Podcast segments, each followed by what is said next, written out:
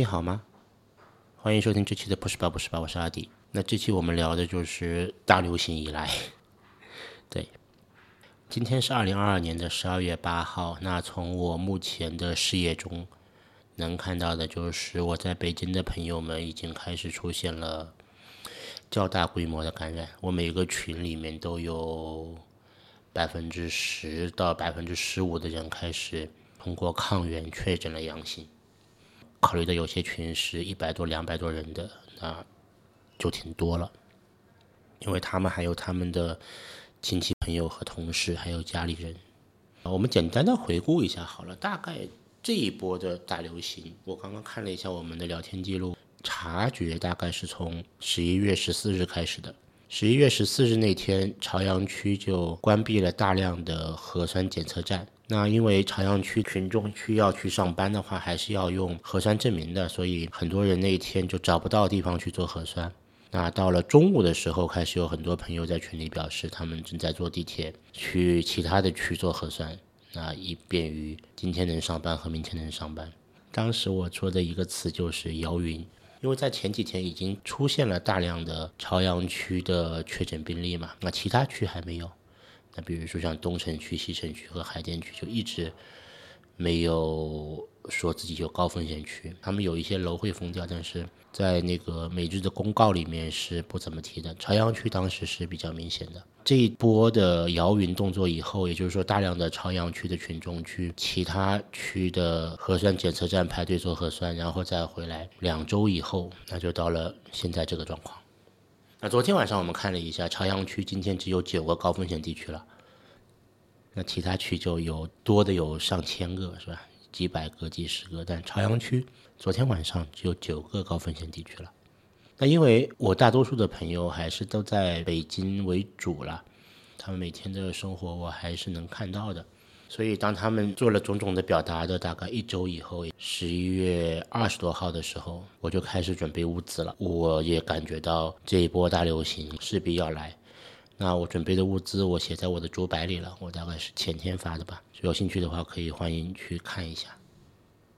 我又请他们看了一下他们自己的每个社区的通知群啊。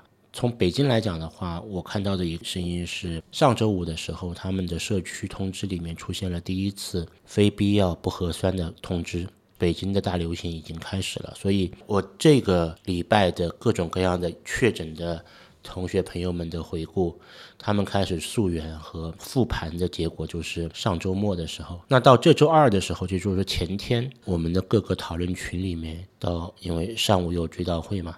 到下午的时候，就开始出现了各种各样的抗原阳性的截图。那这件事情发生的非常快，到昨天，也就是星期三的下午到傍晚的时候吧，几乎每一个有北京朋友的群里面，都开始有很多群友在晒自己的抗原的图片，甚至来互相比较谁的第二吊杠更红一点。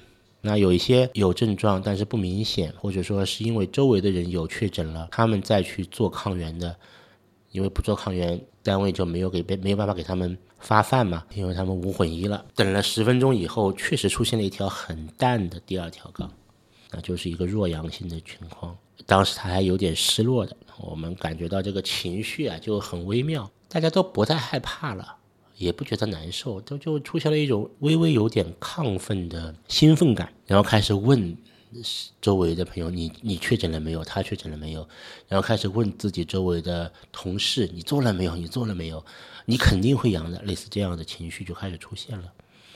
那到今天，今天是周四嘛？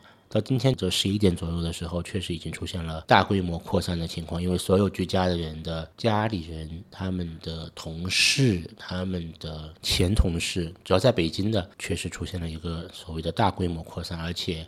目前他们各自的居委会或者他们各自的物业不再对他们进行管理了，他上报不上报都没人理他们，都跟他们说在家里待着，自己测抗原，五天以后有人会来给他们测核酸。很奇妙，就是这一波北京的，当然其实还有重庆和其他城市了啊。我们我只是能看到北京的朋友更多一点。很奇妙的一件事情就是，这一波十二月的流行，大家的情绪都都挺饱满的，就是。有些人会懊恼，有些人会觉得没那么开心，有些人会担心，但是情绪都很饱满，就没有那种颓丧感，也没有那么负面的情绪，就和春天的上海有很大的不一样。因为春天的时候，我们我在上海也有很多朋友嘛，那我也能看到他们在晒自己的抗原阳性的时候，你是知道，虽然隔了一个夏天和秋天，这个情绪就差的非常多。能感觉到春夏的时候的上海的朋友们还是有点害怕的。但是这次在北京，因为大多数的确诊的人虽然有症状，虽然他们有发烧、有咳嗽、有不舒服、有浑身酸痛，但是大家都是很确定的自己不会有更坏的症状表现了，所以情绪很饱满。情绪很饱满，就就大家的预期不一样了。我我能感觉到，确实经过了这么一年的抗疫了。二零二零年和二零二一年我没什么感觉，二零二二年是蛮辛苦的。二零二二年从春节一过了以后，就是二月十四号情人节开始，苏州就开始有一群一波抗疫情，后面就是上海的疫情和各地的疫情。那到今天为止。大家的预期突然就又转回去了，就是即使我们家有人被感染了，那可能当时会有些不舒服，但我们的预期都是不会有人重症，不会有人因为这个感染进 ICU 什么的，大家都很乐观，都觉得只是几天的不舒服就好了。挺奇妙的，看一下这三个系数，如果这三个系数都多的话呢，你感染的可能就是大一点的；那这三个系数都低的话呢，就会好一点。那就是第一个系数是家庭人口，所以如果你家庭人口超过三个人，尤其是那种有四个、五个的，很容易被感染，因为人口数决定了后面两个数字的倍数。那第二个系数就是外出时长，啊，你要出去多久？你要和多少人见面？你要去不同的场合多少时间？那出去时间越长的。感染的机会就越大。那第三个系数就是核酸的频次，那这个在北京是特别明显的。如果你两个礼拜没有做过核酸，那很可能你没有感染；但如果你每天都要做核酸的话，那很可能你会被感染。核酸做的越多。感染的机会就越大，在核酸点你是要摘口罩的，而且核酸点的地方是有很多可能已经被感染，但是还没有被识别出来的患者存在的。所以，当你的家庭人口多到一定程度，这些人又都需要出门，而且又不停的在做核酸的话，感染的机会是非常大的。我挑了三个例子了，一个例子是我们一个同学他在回顾，因为他们家是。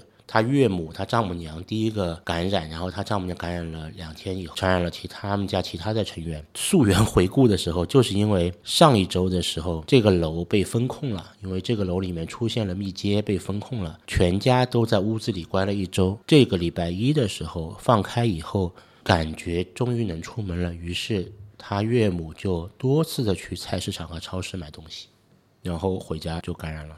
然后另外一个呢，就是我的另一个同学，他们回顾了一下，他们会发现是在上上周末的时候，就周六的时候，他小朋友因为他在读小学，小朋友回来了以后有一点咳嗽，晚上睡觉的时候闹觉。这礼拜六到礼拜天的时候呢，有点精神不好，流鼻涕，但也没有更厉害的症状了。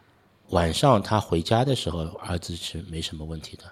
礼拜一的时候，他们公司就全员复工了嘛。小朋友在家里正常上网课，到了晚上他回家的时候，已经精神非常好了，也没有任何的咳嗽、鼻涕和发烧，就下楼玩去了。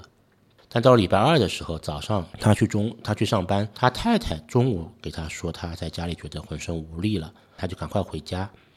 然后到了晚上十七点的时候，他也开始有了轻微的症状。那这时候他太太做的抗原是阴性的。到了晚上十九点，就是晚上天黑以后，晚上七点到十点钟的时候，就出现了浑身酸痛和低烧，他说是三十七度四的低烧。到了晚上十点半，起来喝水，那跟我们聊了一会儿，他说他就没事了，他就没事了。然后因为之前觉睡多了睡不着，那就看了一晚上球。那到礼拜三的时候早上起来，就昨天就没事了，正常的中午吃饭，然后到下午的时候他有点头疼，有点反胃，又睡了几个小时。就开始流鼻涕了。他晚上六点钟，他测了一下抗原是阳性的，他太太测了一下抗原也是阳性的，他儿子测了一下抗原是没问题，是阴性的。那这个时候他已经没有很大的不适了，就是有点乏力，有点流鼻涕，在群里面开始嘚瑟。那还有一些同事闭环管理的内部的同事出现了无混一的阳性确诊，发了抗原让他们自测。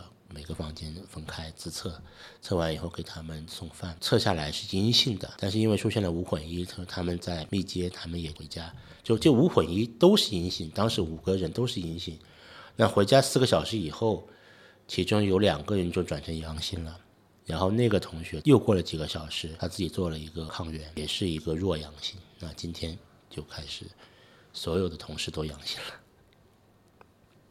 一起抽烟的人，坐在办公室边上的人，那陆陆续续的都开始出现了阳性，所以这个大流行就确实发生了。现在这个情况就是有一个建议，就是能不做核酸就先不做核酸了，反正也不查了。目前的整个防疫策略也是建议大家不要再做核酸了，除非你急着必须要做核酸，否则尽量不要去做核酸。如果你非要做核酸的话，找一个人少的地方做好防护再去，能不去就不要去了，确实不要去发核酸很容易被感染。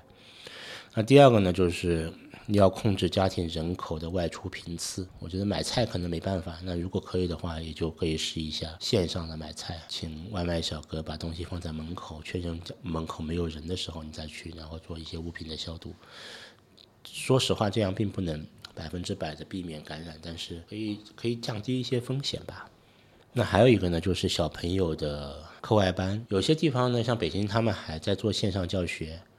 那要不要下楼玩？小朋友要不要再出出门玩？这是一个可以考虑的点。那我这边呢，我这周就没有让斑比去上所有的课外班了，他的美术课、他的体能课都先暂停了。那放了学以后，我们回家。洗了手，换了口罩，那偶尔他会去爷爷奶奶家，我们就在家里做一些，呃，玩耍，他玩会小汽车，尽量减少他和其他小朋友接触的机会吧。但看起来也是早晚的事儿了，就是就一定会被感染。现在大概是这么一个情况，大流行可能无可避免，但是好处是目前看到的所有的确诊的朋友们。症状都没有特别严重，有一些老人，我们有一个朋友，他爸爸周一的时候出现了很严重的症状，他以为是一些其他的原因，所以带带带老人去医院，到了医院做了核酸检测，才发现是确诊了。然后他先回家，然后他自己的一夙愿就是，他爸爸已经两周没有出门了，那如果被感染的话，只能是他妈妈出去买菜的时候被感染，但是他妈妈身体很好，他给他们做饭。今天的情况更新是，他弟弟可能会被感染了，也还蛮好玩的。就是他和他的父母还有他的弟弟，他们四口人，因为他也是中年人嘛，我的朋友都是中年人，他们四口人快二十年没有在一个屋子里面生活了，然后在这个时间点，他们在一起生活，然后他每天还在戴口罩，要照顾他的弟弟和他的爸爸，他妈妈每天还在买菜给他们做饭，就，但是他爸爸今天。到昨天的下午就没什么问题了，就是周一不是身体反应很大嘛，就是说担心他心梗啊什么的，因为可能都下不来床了，然后扶着去了医院。到了周二、周三的时候，到今天，他爸爸已经完全好了，就是已经没有特别大的症状了，已经完全好了，非常好，为他们开心。那反过来讲，他也四十多岁了，这二十年里面，他们一家人没有在一个房子里。一起生活过，那我相信这也是一个非常奇妙的经验了。就又像小时候一样，兄弟两个和父母在一起相依为命，这对我们来讲很可能也是一个很少的经验。就希望他们早日康复。所以我这周也和我父母做了半个小时的面谈，来告诉他们，第一个就是。继续加强防护，但很可能就是会感染的。即使感染，我们应该也不会有重症。大家只要放好情绪，那抗原也有了，血氧也有了，定期去做就可以了。如果血氧低于九十，那就打电话叫救护车和告诉我。其他的就情绪稳定面对就好，没有太大的问题了。所以，如果听到这里，我也希望大家都身体健康。如果感染了，不用太担心，大多数的感染者都是无症状或者说是轻症。如果确实不舒服，请打电话到医院叫救护车。希望大家都能够安全的度过这次大流行。谢谢大家，我们下次再见。